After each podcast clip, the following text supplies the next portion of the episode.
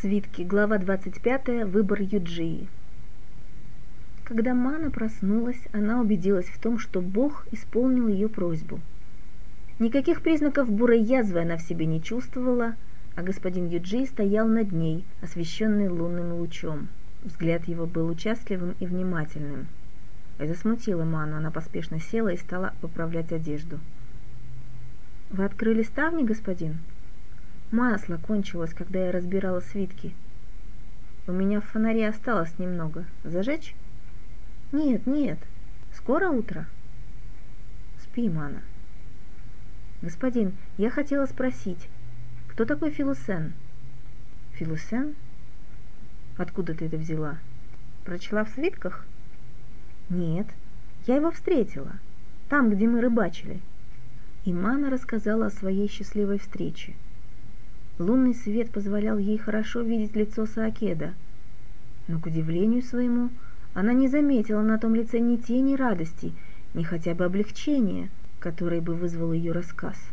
«Этот Филусен должно быть нехороший человек», — поняла Мана. «Странная история», — произнес задумчиво Юджи и присел на краешек кровати. «Ладно, я тебе тоже расскажу кое-что. У моего учителя, Халена, было довольно много учеников. Были те, которые только получали знания, а потом возвращались в свои города. Были другие, которые оставались рядом с ним долгое время, уже будучи опытными врачевателями. Как во время бури вихрь поднимает мелкие и крупные песчинки и несет их далеко от земли, так и сильный человек увлекает за собой более слабых, но стоит буре потерять силу, как песчинки падают на землю, а другие подхватывает новый ветер. Многих привлекало то, что Хален был придворным лекарем. Они надеялись благодаря его содействию получить хорошие должности, богатых покровителей, известность, а так как учитель был уже в годах, то мечтали со временем и занять его место. И Филосен был из таких. Филосен был очень способным и одним из любимых учеников Халена – он был несколько младше нас. Его отец, важный сановник в Нинтарии, просвещенный человек, отправил сына в Рангнагар, чтобы тот постиг все тайны врачевания у лучшего из учителей. Видя способности, которые проявлял этот юноша, нетрудно было догадаться, что Халин изберет его своим преемником. Это раздражало многих других. Ученики, которые раньше завидовали друг другу, дружно стали ненавидеть Филусена – и стали искать возможность устранить его, очернить перед учителем и вообще старались всячески досадить ему. Умонастроения вокруг Халена и его любимца были тяжелые, и учитель не мог не заметить этого. Но разочарование в других еще больше привязывало его к Филусену. Хален вел ментарица в придворные круги. Блестящий, образованный, талантливый, приятный молодой человек. Он получил радушный прием – завязал знакомство среди самых влиятельных людей столицы. И нашлись такие недоброжелатели, которые задались целью, наверное, убить его. Иначе не стали бы за ним шпионить и следить за каждым его шагом. Следили за тем, как и с кем он встречается, о чем говорит, подкупали слуг, перехватывали его письма, и хотя он тоже был очень осторожен, нашли повод обвинить его в измене. Якобы Филусен был лазутчиком Нинтарии, Якобы с его участием был организован целый заговор против правителя. Разумеется, Филосена взяли под стражу. Немилость распространилась и на нашего учителя. Тюрьму Халена заключать не стали, но расположение двора он утратил. Никто не знает, был ли Филусен на самом деле лазутчиком, и что он рассказал там в темнице. А почему он сейчас на свободе? Его отпустили? Или он убежал?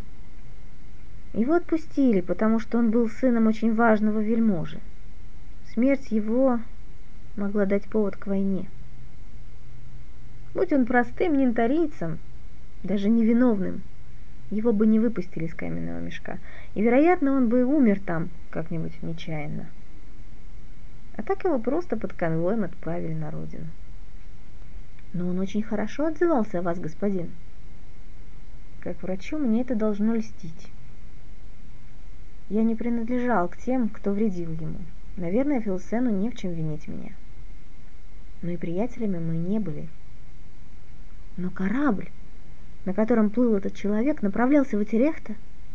Он решил вернуться, несмотря на опасность, ведь его могут узнать и снова посадить в тюрьму. На твои вопросы может ответить только сам Филусен. Я же могу предположить, что если он едет как простой путешественник, на него, скорее всего, не обратят внимания. Дело давнее, все забылось. Но если он не держит на вас зла, почему не согласиться с его предложением? Тебе решать. А вы? Вы не хотите? Вы не хотите уехать с Филусеном или совсем не хотите уехать? Спросила Мана, и Юджи почувствовал в ее голосе страх и отчаяние. Почувствовал и не решился ответить. Вместо этого он сказал совсем другое. Ты знаешь, я сейчас лечу одного человека. Ему нужен особый уход, чтобы выкарабкаться. Я даже не уверен, удастся ли это. Нужно постоянно быть при нем, готовить свежие лекарства, следить, чтобы он правильно их принимал, присматривать за ним. Нет, у него не язва, не пугайся. Но в такое время я не могу постоянно быть рядом. Я хочу, чтобы это сделала ты. Хотя бы до того времени, как вернется Филусен, и ты сможешь уплыть. Ты согласна? А здесь? Вы справитесь сами? Язва не дает мне возможности спасать. Пока я только могу отмечать заболевших и умерших, вздохнул Юджи. Твоя помощь в этом деле не обязательна. И тут Мана почувствовала, что настал момент уговорить Саакеда покинуть Ро. Она должна, она просто не может не выполнить этой задачи. Но, господин, если вы только записываете больных и умерших, почему не уехать? Бурая язва неизлечима, она все равно будет убивать людей. Может, это наказание? Вдруг вы противитесь небу? Господин, ведь оно сохраняет вам жизнь все это время. Что, если небо хочет, чтобы вы жили и лечили людей где-нибудь в другом месте? Поэтому оно и внушило господину Филосена мысль плыть в Утерехты и забрать вас по пути. У жителей Ро своя судьба, у вас своя. Но ведь так, мой маленький искуситель, ты тысячу раз права. И тем не менее я должен остаться. Но почему? Я могу приводить доводы, которые, наверное, даже тебе легко будет оспорить. Видишь ли, в жизни каждого человека наступает такое время, когда он должен сделать главный выбор. Выбор чести, выбор совести, выбор долга, выбор жизни и смерти. Вы выбрали смерть. Я выбрал остаться. Чем это закончится, я не знаю. Признаюсь, я не очень-то верю в небо и в чужих богов. Но сейчас я простер руки и говорю, если есть поводырь, он выведет меня из темноты. И я должна сделать выбор? Нет, я считаю, ты должна уехать. Но вы сказали раньше, время твоего выбора еще не наступило. Ты должна уехать. Если получится с Филусеном, если нет, я обязательно найду способ переправить тебя в безопасное место. Как же я без вас, господин? Ты вполне самостоятельна, Мана. Я не считаю тебя беспомощным ребенком. Ты не была ими до своего приезда сюда. А сейчас уже совсем взрослый человек, с теми знаниями и с теми способностями, которые есть у тебя, ты не пропадешь. Ты я кое-что сделаю. Выспись. Потом мы пойдем в дом к тому человеку, о котором я говорил. Неожиданные эти речи сбили Ману с толку. Сколько раз она пыталась доказать ему, что уже вышла из детского возраста, сколько злилась, если ей казалось, что обращаются с ней как с девочкой. И вот, наконец, слова, которые она так ждала услышать но сколько в них холода, сколько усталости и печали, как будто Саакет признавал, что она постарела. Ему все равно, останусь я или нет, и что будет со мной. Он хочет избавиться от лишних забот, но делает это, говоря о долге, подумала Мана. А я глупая еще надеялась. Ей было обидно, она порывисто встала и вышла. И, конечно же, недогадливый господин не подумал ее остановить или вернуть. Юджи сопровождал ее в светлый чертог. Мана подивилась. За ними пришел розмариновый отряд. Видимо, человек, о котором говорил ее господин, очень важное лицо. Она шла по улице, завернувшись в покрывало, служившее ей и плащом, и одеялом все время, пока они с Эдхузом и Диметом рыбачили. До самых стен старой крепости и за ними было мертвенно-пустынно и тихо.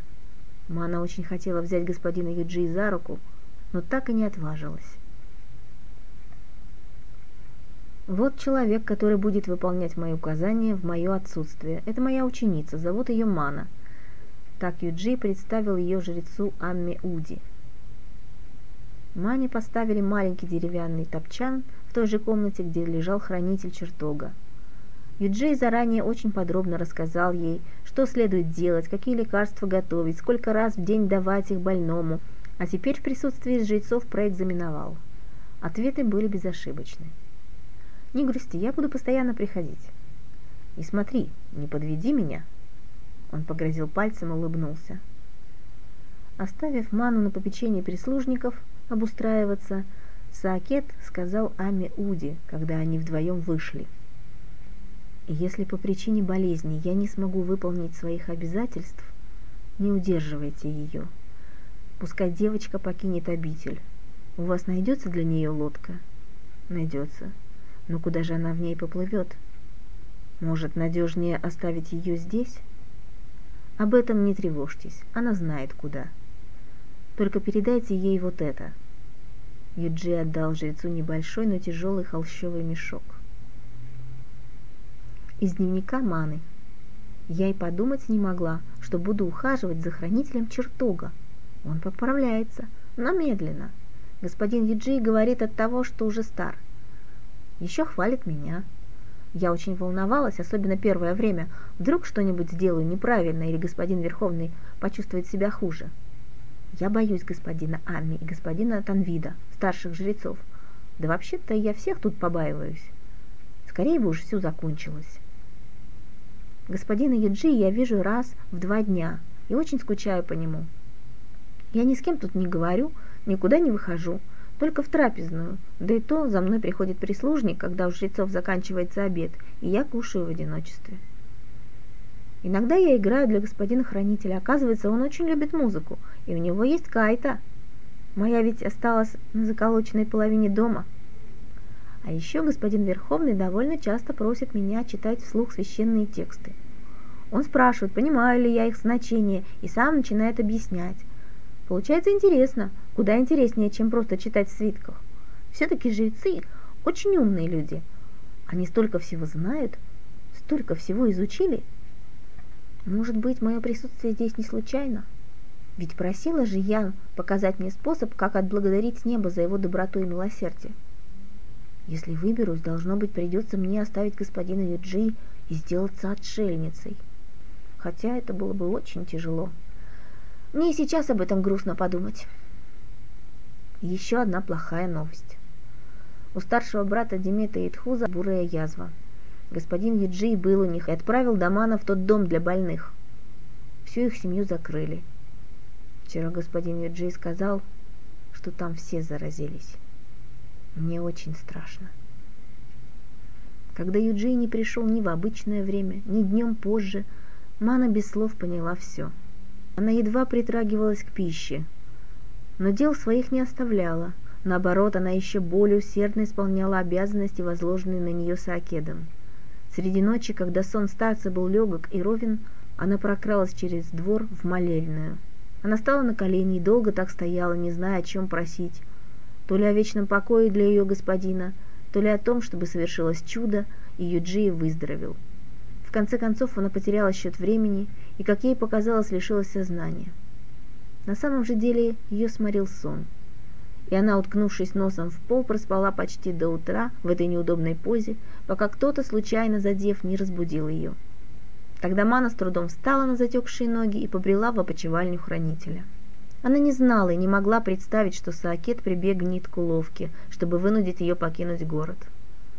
Верховному становилось лучше, Юджи заперся в своем доме.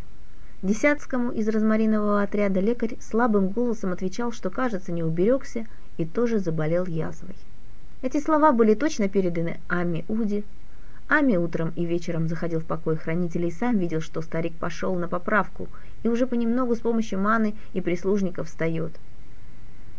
Верховный даже объявил, что собирается появиться перед народом на богослужении.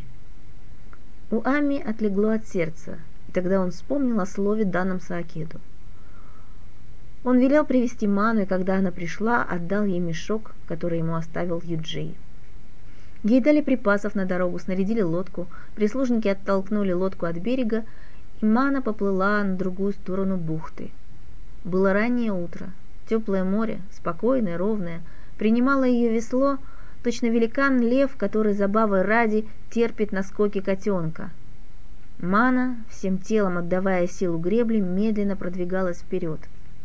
Собой она увозила кайту, подаренную на прощание хранителям, а также маленький походный набор медицинских инструментов и толстый футляр со свитками, который она нашла в мешке. Еще в мешке она нашла деньги и записку от Юджии. «Моя девочка, если ты читаешь это, то, вероятно, не стоит надеяться на нашу встречу. Плыви с Филосеном. Если удастся тебе когда-нибудь оказаться в столице, постарайся разыскать человека по имени Оэварнге и передай ему эти свитки. Надеюсь, у тебя еще будет время привести их в надлежащий вид. Продав инструменты, ты выручишь хорошие деньги, которых хватит, чтобы поддержать тебя первое время. Прости, что мне не удалось сделать тебе столько добра, сколько ты заслуживаешь. Мне остается лишь верить, что в мире найдется человек с таким же, как у тебя, открытым и светлым сердцем, которого ты полюбишь и который сделает тебя счастливой. Прощай, и да хранит тебя небо. Твой учитель Саакет.